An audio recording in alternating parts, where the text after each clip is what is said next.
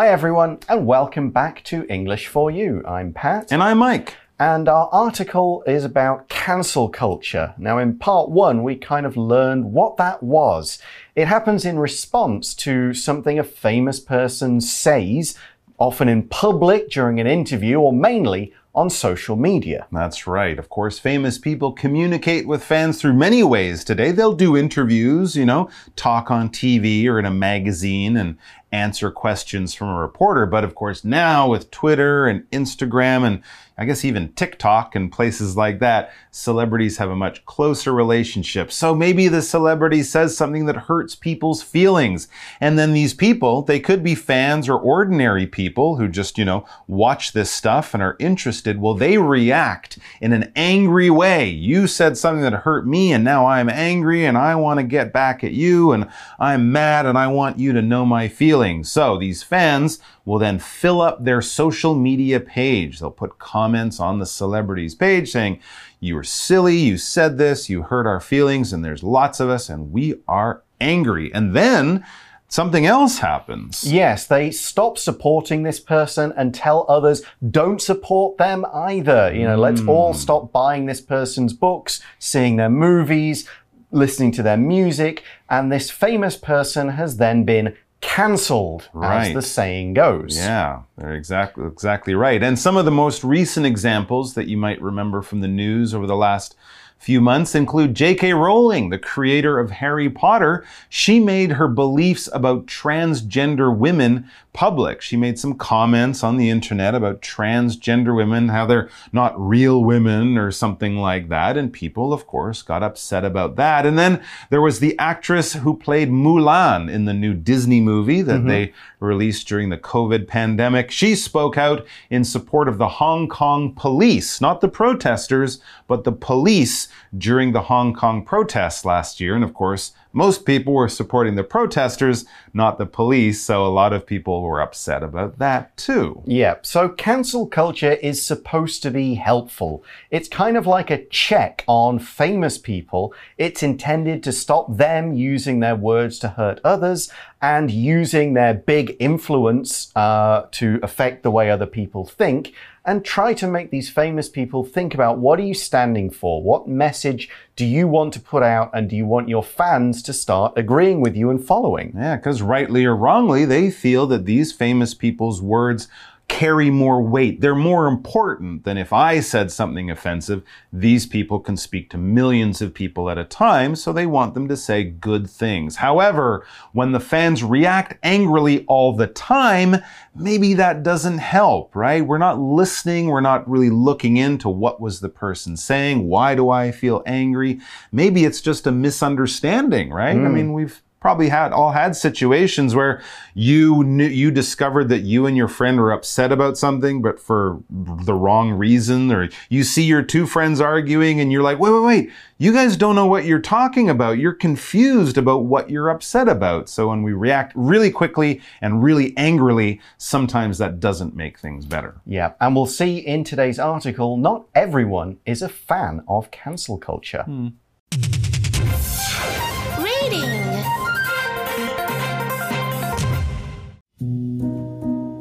Cancel culture, calling out bad choices. In July 2020, the magazine Harper's Bazaar published a letter against cancel culture. The letter was signed by many writers, journalists, and professors. It spoke out against people who silenced others' opinions and called for the protection of free speech. The letter also gives examples of how cancel culture has hurt people's careers. At first look, most people would agree with its ideas about open discussion.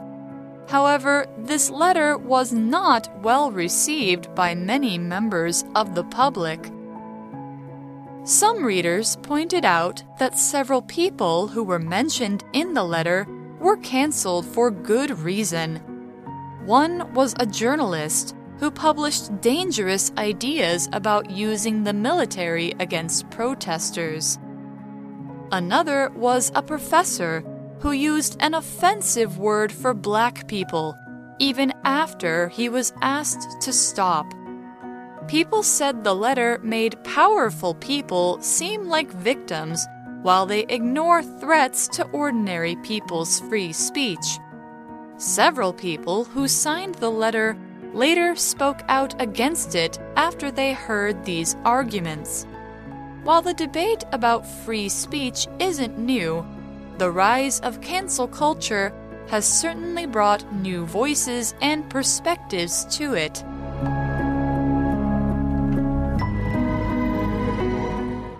All right, so let's get into today's article and find out about some of the people who maybe don't really agree with this whole cancel culture idea. It says in July 2020, the magazine Harper's Bazaar published a letter against cancel culture. So this was a letter written by, I think, a big group of people. Mm -hmm. They all kind of signed and said, we agree with this article. And it was published in this well-known American magazine, Harper's Bazaar. And it was basically them saying, we think cancel culture is bad because we'll find out more. But to publish this verb basically means to make a book, to make a newspaper, to make a magazine, and then to put it out there so that people can read it. Back in the old days, you'd publish it on paper, right? You would publish it on paper and put it in the store and people would go to the bookstore or wherever and buy that thing. But we still use this term when you're just putting it out on the internet. So if you go on one of those websites like Medium or something where people can put their writing up. You can publish it there, but back in the old days, they would actually print it out on a piece of paper uh, or in a book and let people have access to it, let them be able to get it and read it. So we see the letter was signed by many writers, journalists, and professors. Okay. So we know writers are people who write, journalists are people whose job is to report the news generally by writing stories or blogs, although people can also report the news and be journalists through photos mm-hmm. and videos. Yeah, reporters, journalists, we kind of use them interchangeably. Yeah. What about professors? Professor is basically just a teacher, but a very high level teacher. By that, I mean they wouldn't be teaching in a junior high school or somewhere, probably in a university. And the other thing about a professor is they probably are a doctor or a PhD of whatever topic they are teaching. So generally, when we talk about a teacher in a college or university, we wouldn't say teacher, we would say professor, but that's basically what they are a teacher. For example, before becoming a university professor, Mrs. Graham worked as a journalist for many years. She probably hmm. has a PhD in journalism or English or something. Okay, so back to this letter. We mm. see it spoke out, there's that word again, uh, phrase again from yesterday. It spoke out against people who silenced others' opinions and called for the protection of free speech, saying, you know, we can't control mm -hmm. what people say, that it's their right to say what they want. So cancel culture is bad because it's against free speech. Mm, you're basically just putting tape over their mouth and saying, We don't want to hear from you. I don't care what you're saying. I just don't want to hear it. Hmm. So here we're using silence as a verb. It can mean just to stop someone from making noise, put their hand over your mouth, or just say, shh, please be quiet. But here we're using silence to mean to prevent somebody from expressing their views, from criticizing something or opposing someone. Think of China. People aren't really allowed to say bad things about the government, so we say they are being silenced. They're not allowed to say their opinion.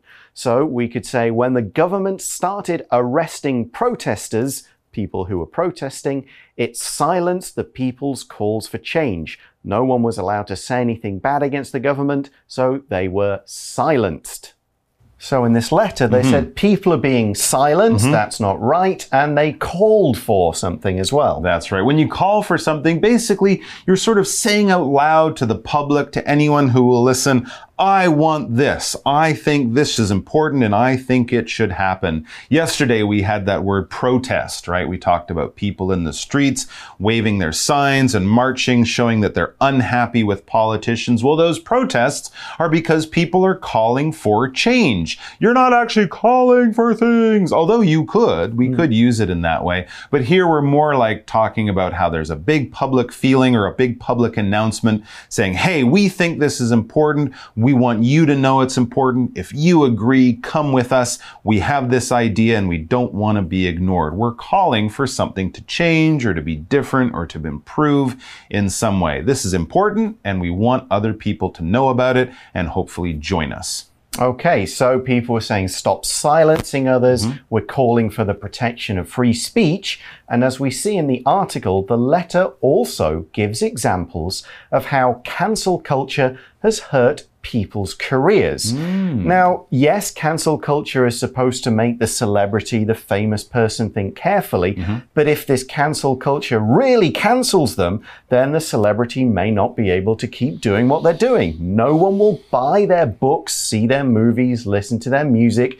Their career is affected. Interesting. Yeah. And someone's career is their working life. It's what they do over the course of their life to either make money or kind of fulfill their goals. You could have a career as a writer, as a teacher, as an engineer. It's, you could have several different careers in your working life.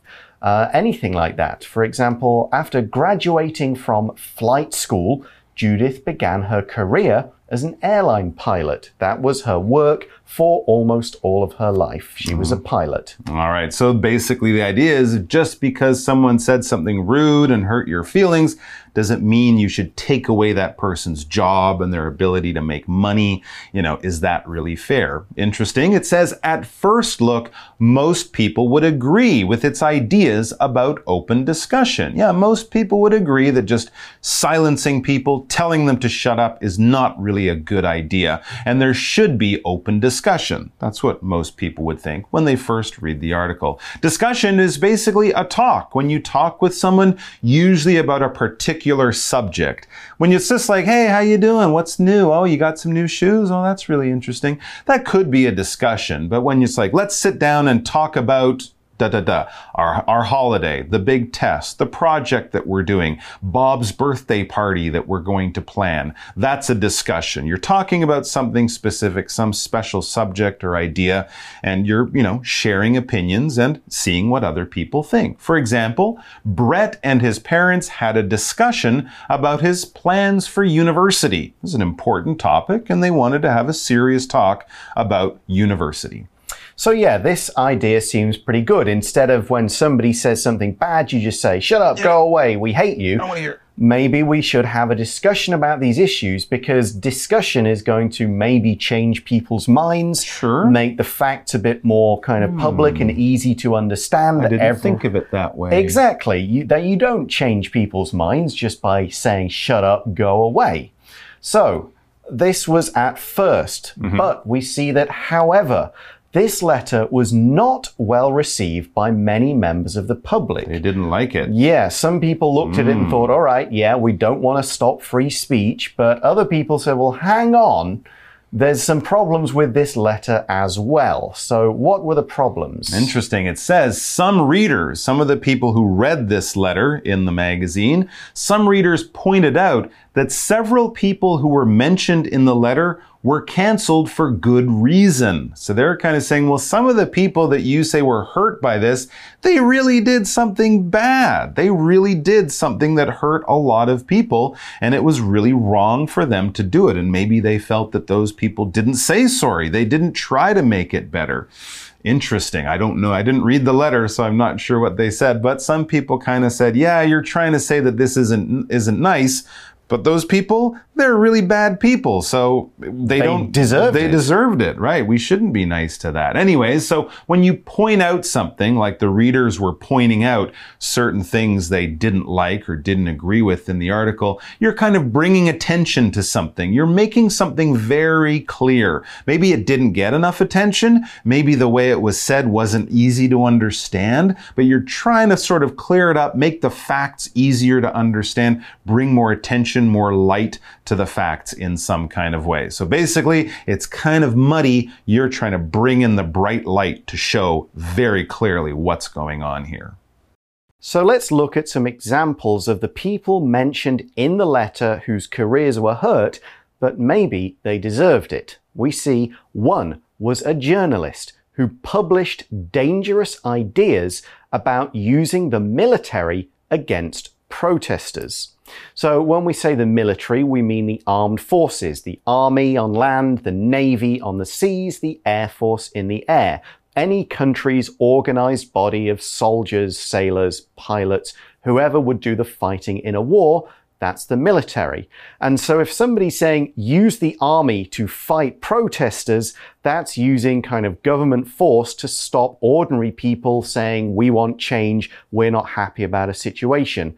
That kind of thing is a government using its power in an unfair way. So of course this is a dangerous idea and maybe we shouldn't say use the army to shoot all the protesters. Here's another sentence using the military. And you'll notice we're using the definite article the in this case to mean the armed forces, the country's army. We could say the military was called in to help rescue people after the terrible flood. They had to use soldiers. Soldiers came in to do the work of rescuing people. So that was one example. Mm-hmm. Okay, we've got another. All right. Another was a professor who used an offensive word for black people even after he was asked to stop. Hmm, okay, yeah, not well, really good. If you're I told to stop and you know it's wrong and then you keep doing it, Yeah. yeah. Now, I read just- about this. The reason the professor was using that word is he was quoting a text and Okay. using the exact words from hundreds of years ago when the word Ah. in question was more used. Okay. However, okay, if you're quoting it, maybe you do it one time, or maybe you say, look, do you want me to use this word or just kind of say something else? Sure. And if people say, okay, we've heard it, don't do it, please don't do it, we're begging you to stop, and you keep doing it, Hmm. that you can't really defend that action because fair enough, you can quote it once or you can check about whether it's okay to quote it. But if people tell you don't, we find it offensive, you shouldn't You're do it. kind of being a troll. You're just trying to upset people. Exactly. So, this is the general reaction that these people don't deserve, you know, protection. That kind of free speech, all right, but what they did was not acceptable. Hmm. And if we see the article, people said the letter made powerful people seem like victims while they ignore threats to ordinary people's free speech. Like, hmm. you were hurting other people's free speech, you were doing the bad thing, so you can't be a victim and say, oh, my free speech was taken away, because that's what you were doing in the first place. Interesting. So, in that sentence, we use the word threat. And threat here is a noun, and a threat is some kind of danger. We can use it in two ways. It could be a real thing that makes something puts that thing in danger. Like the falling rocks in this road are a threat to drivers. The heavy rains are a threat to the villages in the mountains. We can also use threat if somebody says, like, I'm gonna hurt you. They are making a threat. They're saying they'll do something violent. It's basically either a promise or a fact that could cause someone harm in the future in certain situations. So we could say scientists are now quite sure that e cigarettes are also a major threat to people's health. We're pretty sure these things will cause danger if you smoke them.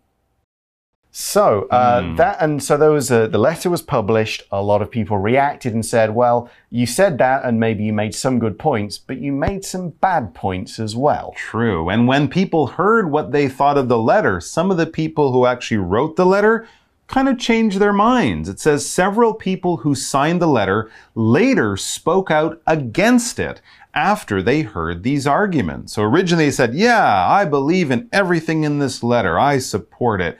And then when people said, Yeah, but did you think of it this way? The people who originally wrote the letter going, Hmm, no, hmm. I didn't. That's a good point. But actually, that's a good point too, because sometimes you might say something, you think it's okay, someone tells you a different way of looking at it, and you can change your mind. Yep, and that is the point of discussion. So I'd say one or two points in the letter are right, discussion is good, mm-hmm. some points are bad, mm-hmm. but you can use discussion and maybe calm reactions to bring up the discussion points and logically change people's mind with reason, not just yelling. And be kind when you do it too. Okay, so the article finishes by saying while the debate about free speech isn't new, mm-hmm. the rise of cancel culture has certainly brought a brought new voices and perspectives to it. So, yeah, ever since laws were made saying people are allowed to say what they want, they mm-hmm. have the right to free speech, other people have said, does that include horrible things? Mm-hmm. Should people be allowed to say that?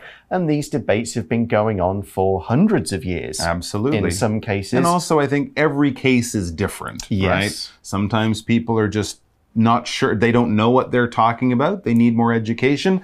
Other times, people are just trying to be rude. But Yeah. we got to look at these cases, you know, on their own, not as just one way of doing things. Yes, and this idea of cancel culture with it happening on the internet mm-hmm. has allowed more people to give their opinions, more people to give the facts, not just mm-hmm. like, you two are important, you can decide what's right. No, mm. everybody needs to be involved. Hmm. So if you bring new voices, that kind of means new opinions, new mm-hmm. people who are going to speak about this topic and new perspectives. A hmm. perspective is a point of view, it's an opinion, it's the way you feel, it's the way you see things.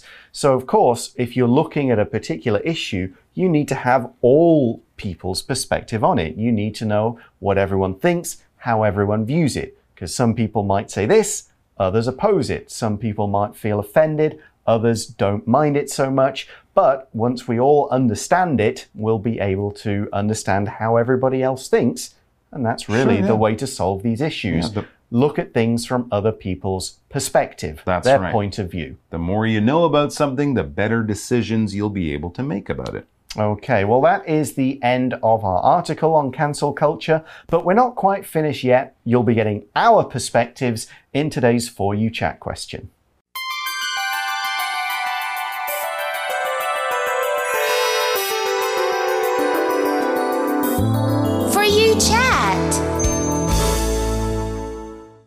So, this question really kind of puts our perspective mm-hmm. on the whole article. Do you think cancel culture is harmful or helpful, and why? Wow. Well, kind of like with being offensive, it doesn't really have to be one or the other. I think sometimes it's helpful because it gets people to think about things in different ways, gets them to try to understand other people's perspectives and mm-hmm. points of view. Sometimes it can be harmful because, you know, sometimes people just don't want, don't try, aren't trying to be offensive. They just don't know enough to say the right thing. You know, I mean, if my grandfather doesn't understand how young people think, I can't really blame him. There's a big age difference. But if some education can help, well, I think that's something we should try to do. And the other thing that I think that's really useful, it's important to listen as much as you talk because you can learn a lot by just listening to people too. Okay, uh, one thing I would say is because we live in what we call a 24 hour news cycle, Yes, there are the always new stories Yeah. coming out.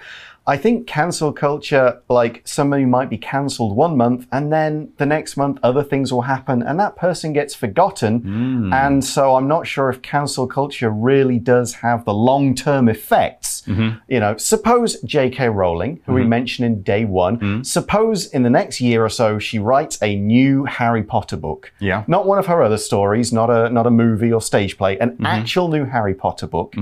She'll still sell millions of copies. She Mm-hmm. will still make millions of dollars. People will buy it no matter if she's been cancelled or not. Hmm. So, does it really have that effect? I don't know, because we'd have to see if it actually happens. Would she make as many sales as before because of her being cancelled? Right. Mulan doesn't seem to have made a lot of money, but there are lots of different, uh, lots of reasons around that. I'm not sure what part the cancelling of Liu Yifei has affected it, as opposed to other different global situations that affected Mulan and how much money it made. Yeah. So I'm not sure if it's as powerful because I think it, things get replaced in the news cycle, something else happens, and maybe it does help in making people think about what they're saying online, True. but maybe not. Yeah. So uh, I'm on the fence, really. Yeah, and I think you're right. The internet's a big part of it because you see something, you can react to it very quickly, but sometimes, you know, you need to take some time and think about it and get more information and, you know, have a more enlightened or more educated point of view before you get all angry because you know, Exactly. everyone's different. So that's the end of our article. What do you guys think about the issue? Do think about it. It's it is kind of important. Uh, it's a tricky issue to think your way through. But that's all the time we have. Thanks for watching, everybody. For English for You, I'm Pat. I'm Mike. We'll talk to you again soon. Bye. Take care. Cancel culture, calling out bad choices. In July 2020, the magazine Harper's Bazaar published a letter against cancel culture. The letter was signed by many writers, journalists, and professors. It spoke out against people who silenced others' opinions and called for the protection of free speech. The letter also gives examples of how cancel culture has hurt people's careers. At first look, most people would agree with its ideas about open discussion. However, this letter was not well received by many members of the public. Some readers pointed out that several people who were mentioned in the letter were cancelled for good reason. One was a journalist who published dangerous ideas about using the military against protesters. Another was a professor who used an offensive word for black people, even after he was asked to stop. People said the letter made powerful people seem like victims while they ignore threats to ordinary people's free speech. Several people who signed the letter later spoke out against it after they heard these arguments.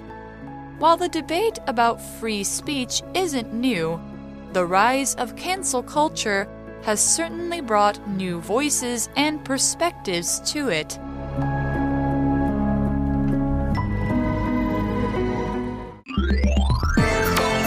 Vocabulary Review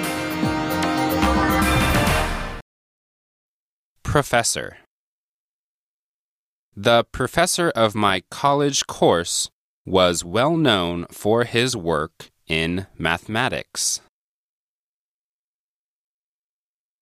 Silence. The man was silenced by the group because his views did not match everyone else's. Career John studied for six years in medical school so he could have a career as a doctor. Discussion